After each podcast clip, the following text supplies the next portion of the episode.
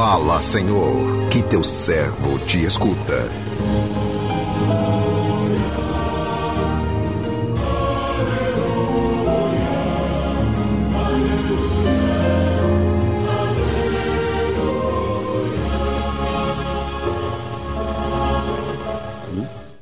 O Senhor esteja convosco, Ele está no meio de nós. Proclamação do Evangelho de Jesus Cristo segundo Marcos, glória a vós, Senhor. Naquele tempo, Jesus atravessou de novo numa barca para outra margem. Uma numerosa multidão se reuniu junto dele e Jesus ficou na praia. Aproximou-se então dos chefes da sinagoga chamado Jairo quando viu Jesus, caiu a seus pés e pediu com insistência: Minha filhinha está nas últimas, vem e põe as mãos sobre ela, para que ela sare e viva. Jesus então o acompanhou. Uma numerosa multidão o seguia e o comprimia. Ora, achava-se ali uma mulher que há doze anos estava com uma hemorragia. Tinha sofrido nas mãos de muitos médicos, gastou tudo o que possuía em vez de melhorar, piorava cada vez mais. Tendo ouvido falar de Jesus, aproximou-se dele por trás, do meio da multidão, e tocou. Ela tocou na sua roupa. Ela pensava: se eu ao menos tocar né, na roupa dele, ficarei curada. A hemorragia parou imediatamente e a mulher sentiu dentro de si que estava curada da doença. Jesus logo percebeu que uma força tinha saído dele. E voltando-se no meio da multidão, perguntou: Quem tocou na minha roupa? Ela tocou, vem me tocar, olha a música. Os discípulos disseram: Estás vendo a multidão que te comprime? E ainda perguntas: Quem me tocou? Ele, porém, olhava ao redor para ver quem havia feito aquilo. A mulher, cheia de medo e tremendo, percebendo o que lhe havia acontecido, veio e caiu aos pés de Jesus, contou-lhes toda a verdade. Ele lhe disse: Filha, tua fé te curou. Vá em paz, fica curada dessa doença. Ele estava ainda falando quando chegaram alguns da casa do chefe de, da sinagoga e disseram a Jairo: Tua filha morreu. Por que ainda incomoda? Por que ainda incomodar o mestre? Jesus ouviu a notícia e disse ao chefe da sinagoga: Não tenhas medo, basta ter fé. E não deixou que ninguém o acompanhasse a não ser Pedro, Tiago e seu irmão João. Quando chegaram à casa do chefe da sinagoga, Jesus viu a confusão e como estavam chorando e gritando. Então ele entrou e disse: Por que essa confusão e esse choro? A criança não morreu, mas está dormindo.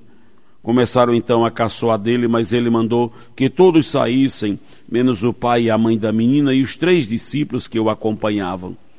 Depois entraram no quarto onde estava a criança. Jesus pegou na mão da menina e disse: Talita cum, que quer dizer, menina, levanta-te. Ela levantou-se imediatamente e começou a andar, pois tinha doze anos. Todos ficaram admirados. E ele recomendou com insistência que ninguém ficasse sabendo daquilo e mandou dar de comer à menina. Palavra da salvação, glória a vós, Senhor.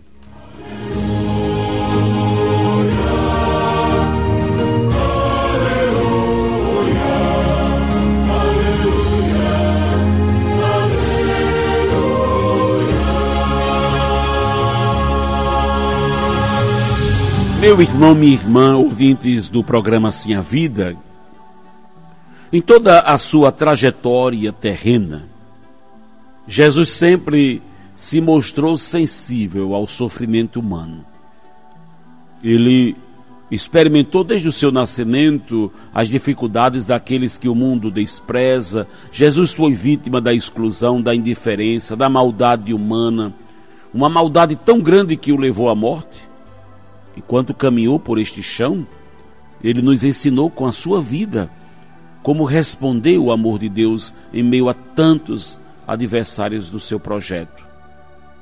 A sua sensibilidade diante dos sofredores o levava a fazer longas caminhadas ao encontro destes. Nas suas ações libertadoras, Jesus sempre deixava claro que a cura de quem recorria a ele era fruto de sua fé o que vem nos reafirmar que a nossa libertação só acontece pelos caminhos da fé?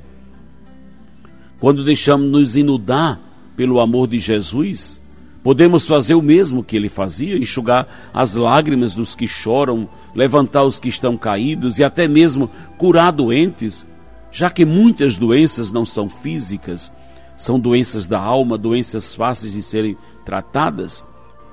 O evangelho que a liturgia de hoje nos apresenta chega até nós como um convite a refletirmos sobre a essencialidade da fé. A narrativa nos apresenta dois belíssimos testemunhos de fé. Testemunhos de duas pessoas de realidades bem diferentes, que foram agraciadas pela intervenção amorosa de Deus.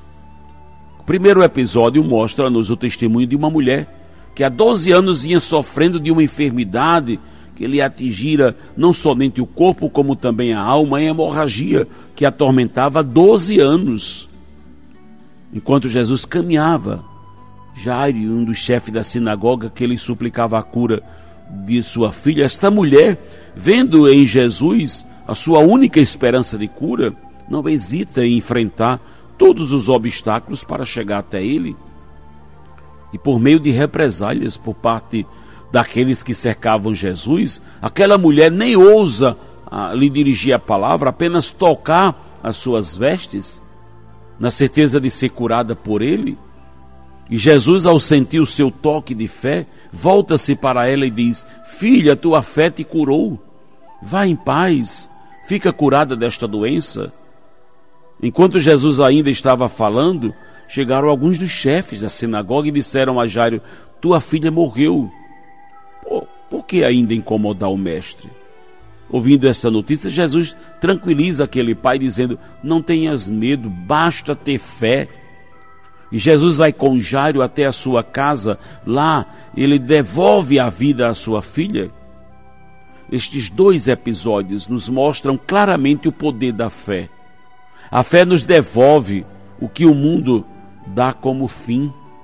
A mulher com hemorragia já havia gasto todo o seu dinheiro com médicos e não ficava e não ficou curada. A filha de Jairo havia morrido, portanto, duas situações em que aos olhos humanos não tinha mais jeito. Para quem tem fé, a palavra desistir não existe, pois quem vive a fé sempre acredita numa possibilidade, na reversão daquilo que o mundo dá como irreversível. Pela fé é possível alcançarmos a cura. São palavras de Jesus: tua fé te curou. E se não recebermos a cura física, fiquemos felizes, pois com certeza recebemos de Jesus a cura interior. A fé nos possibilita vencer todos os obstáculos que nos impedem de nos aproximarmos de Jesus, de tocar, de sermos tocados por Ele. É a fé que nos leva ao encontro de Jesus. É nele que encontramos força, coragem para enfrentar, enfrentarmos as nossas dificuldades. O que seria de nós sem a fé? É a base que nos sustenta, a força que nos move, a raiz que nos mantém de pé nos vendavais da vida. Fé é experiência de amor. Quem faz esta experiência quer transmiti-la ao outro para que o outro possa também fazê-la no encontro com Jesus. Quem acolhe o dom da fé e a desenvolve, caminha sem temer os percalços da vida, pois quem tem em Jesus o seu porto seguro. Né? Então, meu irmão, minha irmã, vamos hoje pedir ao Senhor que faça crescer dentro de cada um de nós o dom da fé. Senhor, eu creio, mas aumentai a minha fé. Veja a força da graça de Deus. Veja a força da ação de Jesus, que não quer que a nossa vida perca a sua dinamicidade, mas quer que todos nós vivamos uma vida em plenitude, quer que todos nós experimentemos a sua graça. Apresente hoje o seu coração a Jesus. Seja qual for a sua situação, permita hoje que Ele o toque.